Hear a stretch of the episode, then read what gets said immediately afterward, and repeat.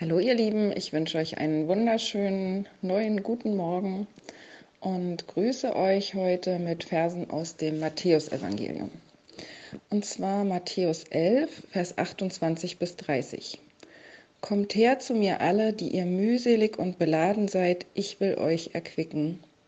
Nehmt auf euch mein Joch und lernt von mir, denn ich bin sanftmütig und von Herzen demütig, so werdet ihr Ruhe finden für eure Seelen denn mein Joch ist sanft und meine Last ist leicht. Dieser Vers, der ist, ähm, dieser erste, einfach so schön. Es ist so eine schöne Einladung, wenn wir hören, kommt her zu mir alle, die ihr mühselig und beladen seid. Mühselig, müde, erschöpft, K.O. Das äh, kennen wir alle und äh, Jeshua lädt uns hier ein und sagt, kommt her, ich, ich sehe es euch an, dass ihr einfach erschöpft seid. Kommt her zu mir, ich habe eine Lösung für euch. Und dieses Wort, was hier für beladen steht, das kommt nur noch ein einziges Mal vor äh, in der, im Neuen Testament. Und zwar bedeutet das äh, nicht nur belastet mit irgendwas, sondern es bedeutet mit Zeremonien und spirituellen Ängsten belastet. Das steht nämlich nochmal im äh, Lukas-Evangelium, Kapitel 11, Vers 46, da ähm, kritisiert Jeschua die religiöse Elite dieser Zeit, die Pharisäer und die Schriftgelehrten, und er sagt, Weh auch euch Schriftgelehrten, denn ihr beladet die Menschen mit unerträglichen Lasten und ihr selbst rührt sie nicht mit einem Finger an. Und diese Lasten, das sind ja Zeremonien und spirituelle Lasten, Ängste. Und man, man muss dazu wissen, dass äh, die Schriftgelehrten, die gehen auf den äh, Schriftgelehrten Esra zurück, der ja nach, der, ähm, nach dem babylonischen Exil, nachdem die Meder und Perser das äh, Reich erobert hatten, durften die Juden ja zurück in ihr Land und der Esra hat, äh, war ein Schriftgelehrter und diese Schriftgelehrten, die kannten die mündlichen Überlieferungen über die Tora auswendig. Also das waren super gelehrte Leute, die waren ja einfach äh, geschult und, und wussten unheimlich viel auswendig, was wir uns überhaupt nicht vorstellen können. Und die gehörten auch zu der Reihe der Pharisäer, waren aber noch eben eine spezielle Untergruppe, die dieses spezielle äh, mündliche Gesetz auswendig kannten. Und deswegen macht äh, Jeshua in seiner Kritik da auch einen Unterschied. Und dieses, ähm, dieses mündliche Gesetz, das hat sich im Laufe der Zeit äh, verändert. Und zwar finde ich das so interessant, wenn man das jetzt sieht bei den Corona-Verordnungen. Äh, da wird vom Bund etwas erlassen. Dann beraten die einzelnen Länder nochmal, wie ist das gemeint, wie setzen wir das um, und ich fand das so, so spannend, weil es äh, ähnlich die Geschichte widerspiegelt, wie es mit Gottes Wort läuft. Und zwar, ähm, wir bekamen die, die Torah, die Gesetze am Berg Sinai. Und dann bleiben trotzdem manche Fragen offen. Wie gehen wir damit um? Und Mose wurde ja von Gott gelehrt, er war 40 Tage auf diesem Berg und Gott hat ihm ähm, Sinn und Zweck und alle möglichen Sachen erklärt und Mose hat das weitergegeben. Und dann geschah dieses babylonische Exil und es war einfach so schrecklich, das zu erleben, die Belagerung, die Wegführung und die Gefangenschaft. Und das ganze Volk, was dort war, war total traumatisiert. Und dann haben die, die Gelehrten, die Rabbiner, haben eine Idee gehabt, um dieses Gesetz zu schützen. Und das nennt man einen Zaun um die Tora bauen. Die Idee dahinter ist, wenn ich diesen Zaun aus Versehen überklettere oder aus Versehen eben diesen Zaun nicht beachte, dass ich dann immer noch das Gesetz an sich halte. Also das beste Beispiel ist immer dieses Verbot, äh, das Zicklein, äh, was in der Milch der Mutter gekocht ist, zu essen.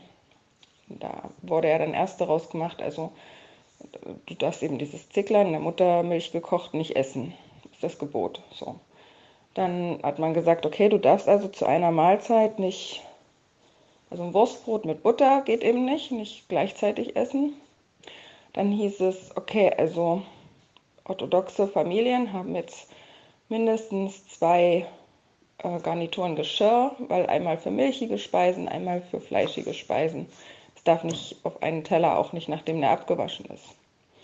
Und es müssen Stunden dazwischen sein, wenn ich Fleisch gegessen habe und Milch essen möchte, damit es auch verdaut ist. Also so, so wurde dieser Zaun gebaut, damit die Tora nicht übertreten wird.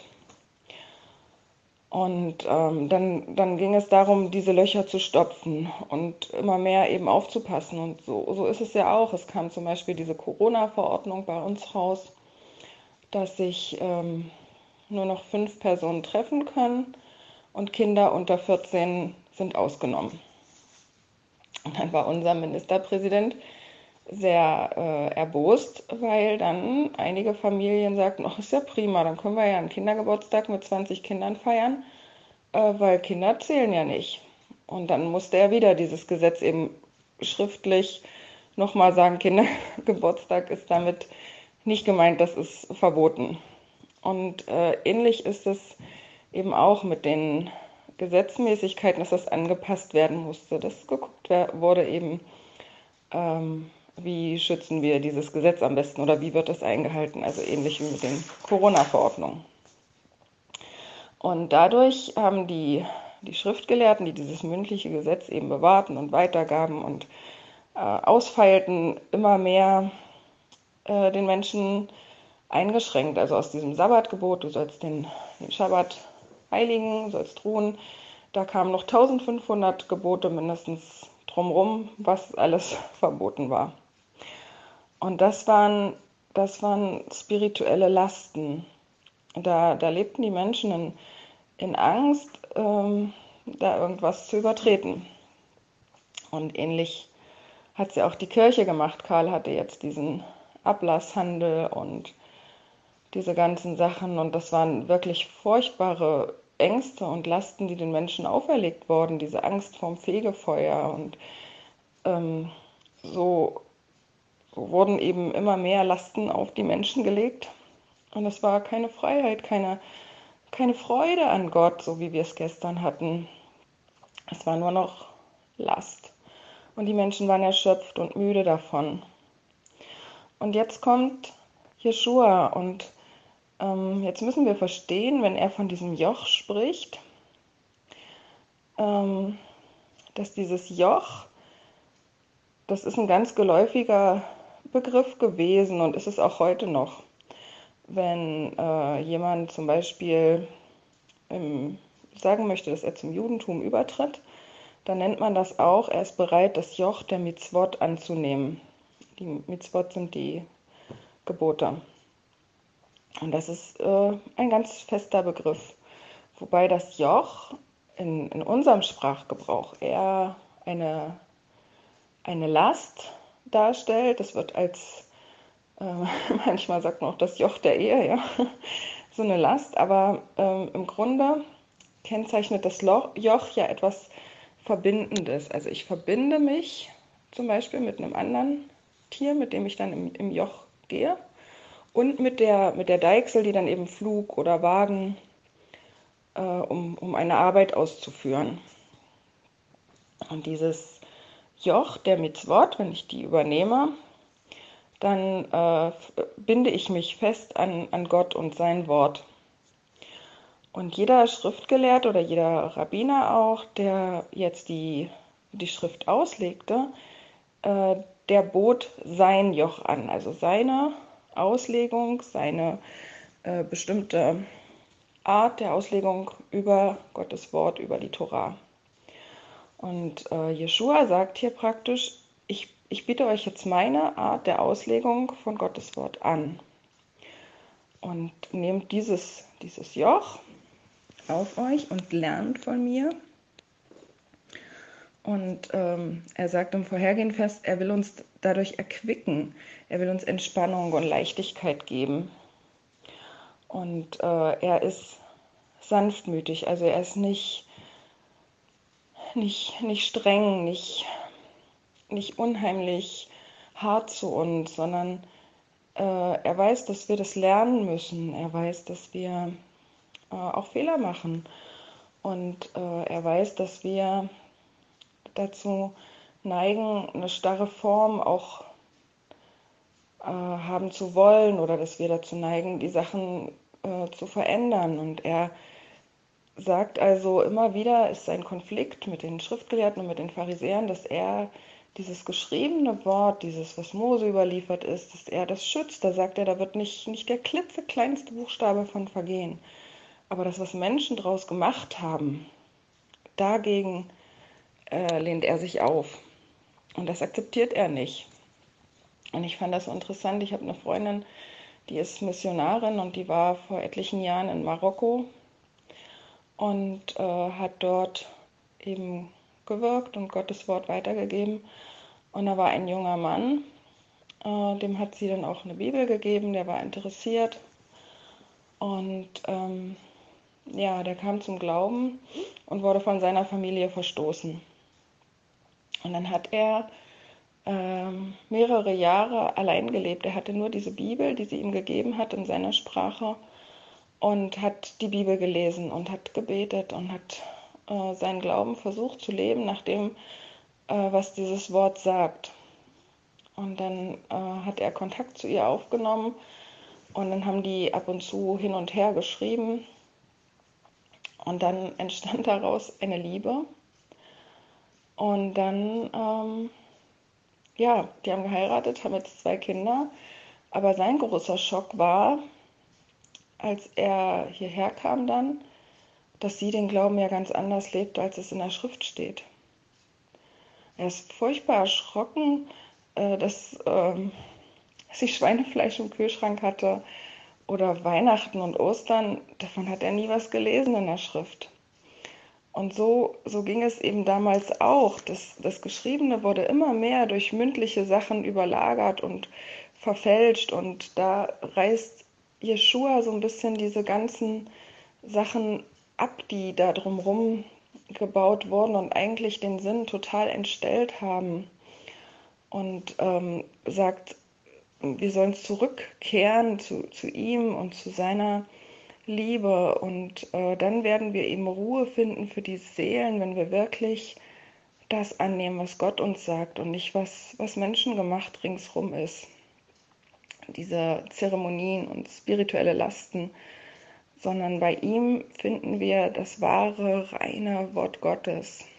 Und wenn wir daran denken, zum Beispiel in der Bergpredigt, wie er das Wort auslegt, dann ist das manchmal schon noch schärfer als das äh, Gesetz, was Mose bekommen hat. Er sagt zum Beispiel, euch ist gesagt, äh, ihr sollt nicht töten, aber ich sage euch, ähm, wer sagt zu seinem Bruder, du Dummkopf oder du Dummgans oder du Blödmann, der, der hat dieses Gesetz schon gebrochen. Also er, er legt es viel, viel stärker aus, aber er weiß viel mehr von dem, von dem ursprünglichen Sinn. Und da sollen wir wieder hin. Und dann sagt er, sein Joch ist sanft, das Wort ist Restos, es ist besser, es ist nützlich, es ist leicht und gut. Es bindet uns nicht an irgendwelche starren Formen, sondern es soll unser Herz verändern. Und das ist das, woraus dieser neue Bund ja auch besteht, wie es der Hebräerbrief ja auch schreibt und wie es in Jeremia 31, 31 verheißen ist, dass es auf unser Herz geschrieben ist. Und dann werden wir ja, Ruhe finden. Im Miteinander wird es viel leichter sein. Und ähm, dadurch, dass er nicht als, als streng und hart auftritt, sondern so sanftmütig und so liebevoll mit uns umgeht und uns zeigt, wie er Menschen annimmt, wie er mit Schwächen umgeht, wie er heilt. Dadurch lernen wir seine Liebe zu verstehen und ihm gerne nachzufolgen und uns an die Sachen zu halten, die er uns sagt. Und ja, wir lernen zu sehen, was ist menschengemacht und was ist Gottes Gebot und lernen da zu unterscheiden. Und ich wünsche euch heute, dass ihr ganz neu erfahrt, wie wie er erquickt, wie er Entspannung und Leichtigkeit schenkt, wenn wir einfach Formen auch fallen lassen und menschengemachte Gebote beiseite lassen und einfach die Verbindung mit Gott suchen und sein Wort lesen und ihn fragen, was er möchte und uns ganz neu mit äh, Jeshua auch verbinden, mit seiner Liebe, mit seiner Sanftmut, äh, dass er eben nicht sein Recht gesucht hat, sondern dass er aus Liebe zu uns alles hingegeben hat und dass wir heute loslassen, all diese Sachen, die uns das Leben so schwer machen, die aber gar nicht äh, in Gottes Sinne sind. Und dafür wünsche ich euch Weisheit und äh, dass ihr wieder ganz neu die Freude auch an Gott entdeckt und an seinem Wort und an diesem, an diesem, an diesem Joch, an dieser Verbindung zu ihm, die aber nicht, nicht schwer und drückend ist, sondern ganz einfach leicht und nützlich, die uns hilft, durchs Leben zu kommen, die uns hilft, unsere Arbeit zu machen. Ja, das Joch, diese Verbindung äh, von diesen zwei Ochsen zum Beispiel, die sollte ja helfen, diesen Acker zu beackern, diese Arbeit zu tun, den Wagen zu ziehen, was auch immer da war. Und so hilft es uns, diese Verbindung mit Gott, unser Leben zu leben, unsere Bestimmung zu erfüllen, unsere Gaben zu entfalten ja, das alles wünsche ich euch heute. Seid gesegnet und umarmt und ich grüße euch ganz herzlich. Bis bald.